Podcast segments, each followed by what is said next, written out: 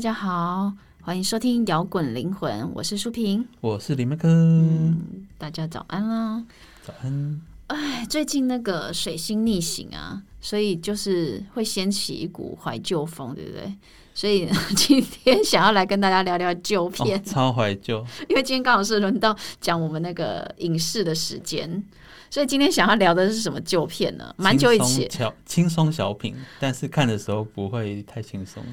这部片是蛮久以前的作品啊，二零一三年上映的，而且这部片入围多项奥斯卡奖。然后女主角珍妮弗劳伦斯还拿下最佳女主角，然后呃还甚至他们拿下了最佳改编剧本奖。我觉得呃这部片先跟大家讲一下，叫做《派特的幸福剧本》。嗯，他先先有小说再改编成电影。对，你知道吗？其实剧本奖爱情喜剧啊，要得到剧本奖其实是蛮少见的，因为爱情片不外乎就是那几种，你知道吗？电影公式。公主王子啊，命运般的相会，或者是反差极大那种两人相遇的故事，中间还会吵架，然后最后又复合。对，就是那种好莱坞工厂的那种公式化故事嘛。对，所以为什么派特的幸福剧本它是一种非典型爱情片，然后还得到了最佳剧本奖，就是一部爱情片能提名的。几乎都拿到了，因为他那时候就以黑马之姿夺下包，他被提名了八项的奥斯卡提名哦，最佳影片、导演、女主角等等的。那这部片到底是跟一般的爱情电影有什么不一样，又好在哪边？所以，我们今天想要来聊聊这部旧片这样子，因为我们也蛮好奇，为什么一部爱情电影可以得到那么多奥斯卡提名嘛？因为爱情片其实你很难，呃，会给观众一种。关那种有关于爱情的电影的那种童话向往，不是说不好，但是因为它就是会比较有市场性，嗯，它比较不会去处理太深的议题，所以一般爱情片比较不容易得奖。但这部很特别，而且他几乎从头到尾没有在谈恋爱，就是一个精神疾病片这样子，就是跟我们一般认知爱情喜剧不太一样啊。因为男女主角都是。有现在话讲都是身心科的患者，对对对对。啊，我们我们等一下讨论这部片的时候呢，会有一点提到提到那个剧透。那如果你很在意的话，就给你三秒钟的时间先离开。那而且，那其实这部片就是一开始在讲那个男主角啊，他目击他老婆外遇之后，就一种情绪失控下打死那个小三。那后来就被关进了精神病院了，被诊断成躁郁症。然后出院后，他就积极想要回归正常生活的那个过程。他的正常生活就是他想要跟前妻复合，然后回去教书这样子。他做的所有努力都是为了跟前妻复合。对他，所以故事一开始就演出那种他想要赶快恢复正常生活的情形。哎，刚才那个场景可以补充一下，他就是他目击他他他老婆跟小三外遇的的场景的时候啊。刚好他们有在播他婚礼的音乐，所以他婚礼的那一首歌变成对他来说很敏感的一首歌。嗯，就是他的那个 trigger 的的点，发疯的 trigger。每次听到那首歌就会开始失控。对。可是他一开始他那个场景带进来的时候，是他在医院想要积极健身啊，然后甚至他在分享会的一些发言啊。嗯。但是一切看起来好像都稳定，但是他有一个就是不想吃药、不想治疗的这件事情。OK。那。虽然看起来也好像恢复正常了，可是他一开始他就帮他的朋友讨怨，所以你就觉得这很很很两两两极化。看起来病是好了，但是做的事情是一件。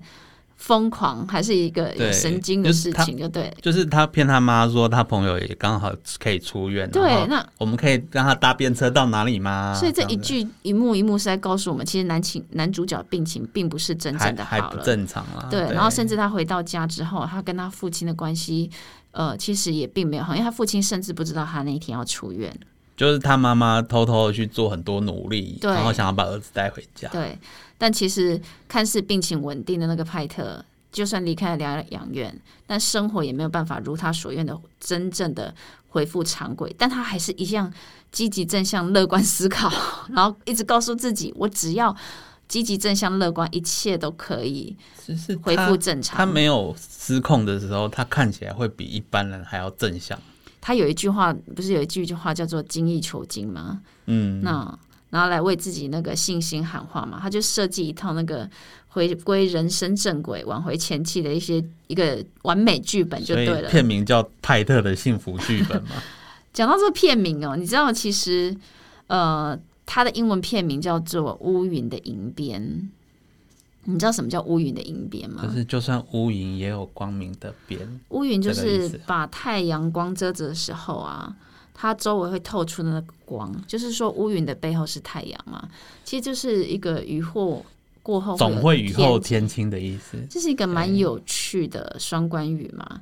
那加上派特也想要赶快恢复正常生活，想要大家对这一切都可以忘记。对于派特来讲啊，这些狗屁倒灶的事就是乌云嘛。他想的是乌云会散去，一切都会过去，回到过去那个美好时光。但你知道吗？对这部片来讲啊，以以以宏观的角度来看，派特本身就是一个乌云嘛。人生是有污点的。对于他以前认识的人来说，对，那就是在讲说生活跟人性其实都不是那么美好，但是。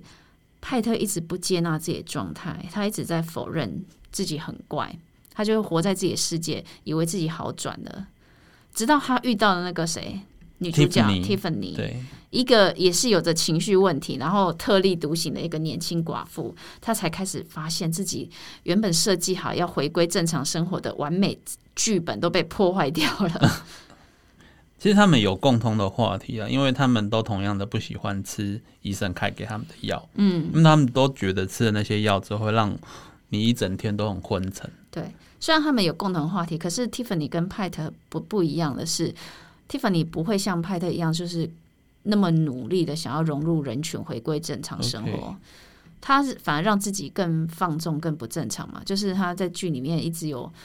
呃，就是你可以看出他跟不断的跟男人发生性关系，但是里面有一个他自己有说，他跟他前公司 fire 他的原因是因为他跟公司里的每一个男生他每一个人都上床，他有说包含女生，对对，所以这两个人在世人的眼中就是疯狂不正常的人嘛，对，那跟但是跟派特不一样的是，派特是不肯面对现实。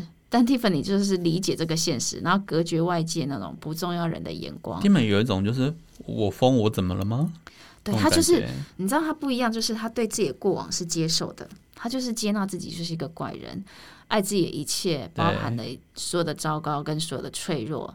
那就算我这么糟糕，这么脆弱，但是我还是接接纳我自己。对，但是派特不一样的是，他一直在追求他人的信任跟认同，所以但是却一直得不到信任跟认同。所以这种状态下，其实反而 Tiffany 有点在这部戏里面是像派特的引导师，对，引导他走出这一切。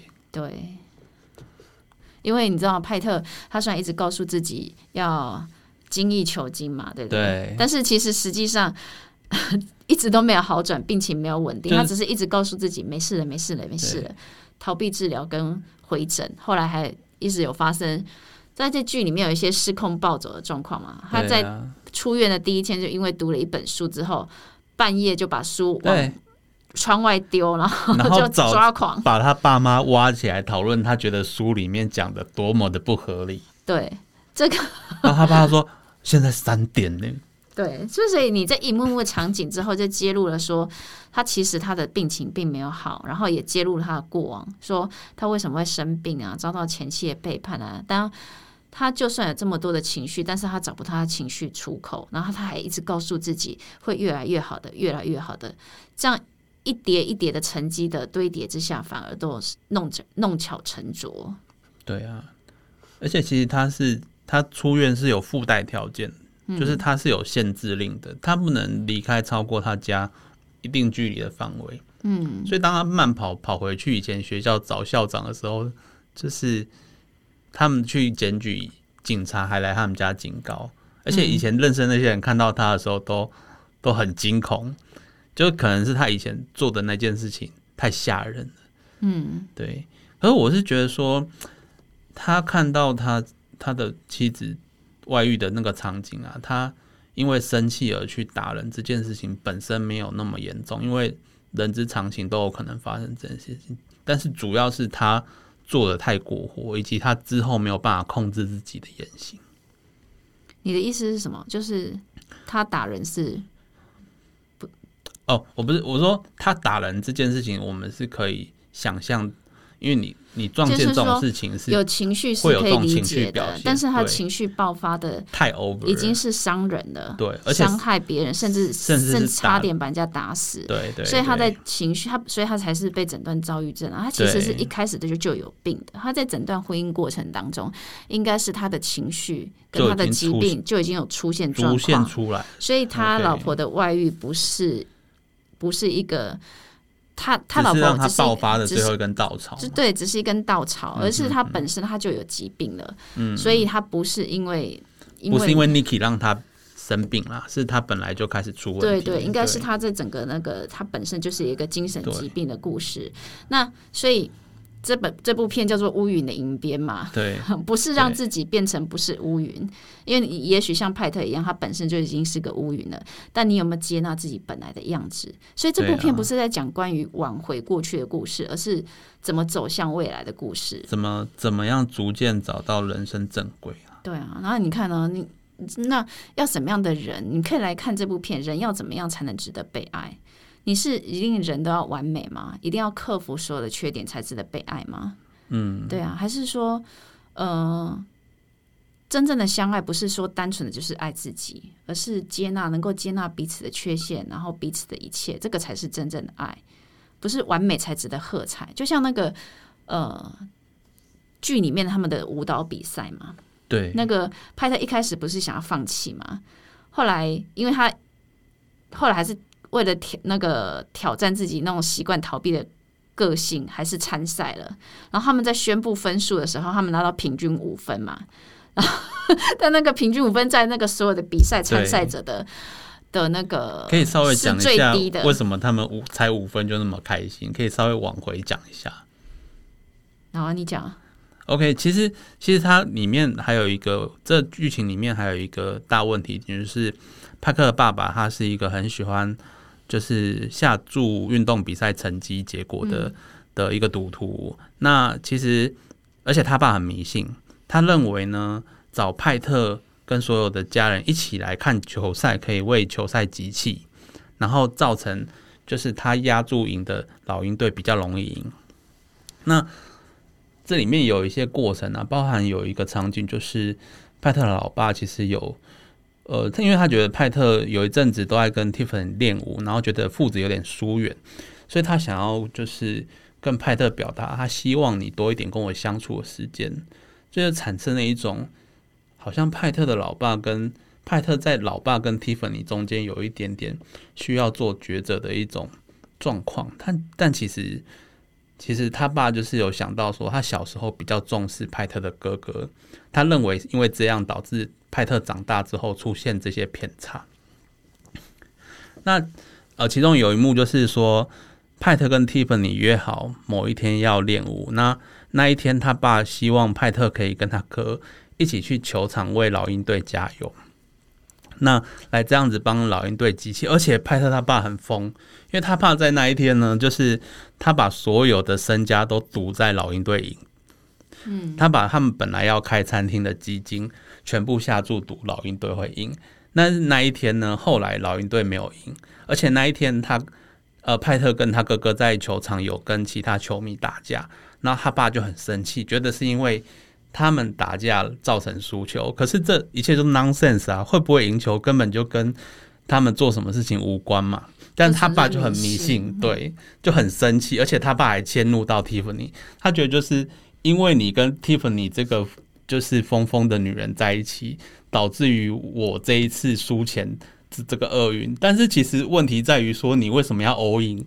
就是没有人叫你可以赌钱啊，但没有人叫你要在把全部的你的所有身家都赌在某一场球赛嘛？因为某一场球赛会不会赢，根本就是其实派特爸爸也有本身有某一部分的精神疾病啊。对，所以其实派特原因其实也有也有一部分是来自于他爸跟他的相处这。一幕的剧情其实是要呃表现出，其实派特的爸爸其实也有某一些部分的偏执狂，就是派特会导致到后面这个程度，就是派特的有躁郁症部分原是其来因是有致的。对对对啊，其实他也有个偏执狂的爸爸。